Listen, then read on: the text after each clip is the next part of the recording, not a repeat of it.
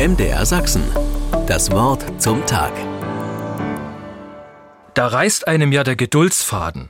Vielleicht benutzt jemand noch diese Redewendung, wenn etwas sehr lange dauert. Verstärkt wird das Gefühl der Ungeduld, wenn ich es selbst eilig habe. Dann sind ganz normale Wartezeiten an einer Supermarktkasse oder an der roten Ampel kaum auszuhalten, obwohl eigentlich alles so schnell oder so langsam wie immer geht.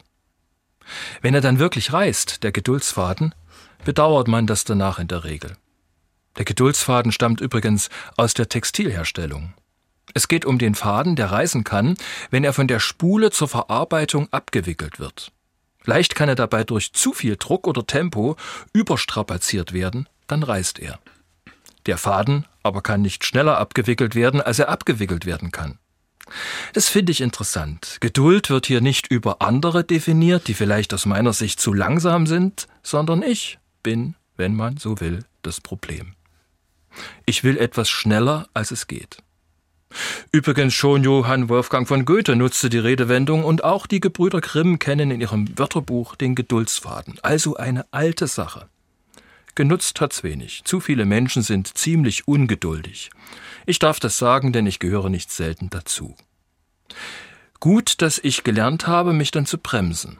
Aber manchmal in den biblischen Sprüchen findet sich dazu folgender Spruch. Ein Geduldiger ist besser als ein Starker und wer sich selbst beherrscht, besser als einer, der Städte einnimmt. Hier wird der Geduldige gepriesen. Der Geduld ist immer Vorzug zu geben, statt den Starken zu mimen, auf den Tisch zu hauen oder laut zu werden, ganz zu schweigen davon, per Krieg gleich mal eine Stadt einzunehmen. Wenn der Geduldsfaden reißt und ich die Beherrschung verliere, geht nichts schneller, sondern geht leicht etwas kaputt. Es sind die Beziehungen, die beschädigt werden.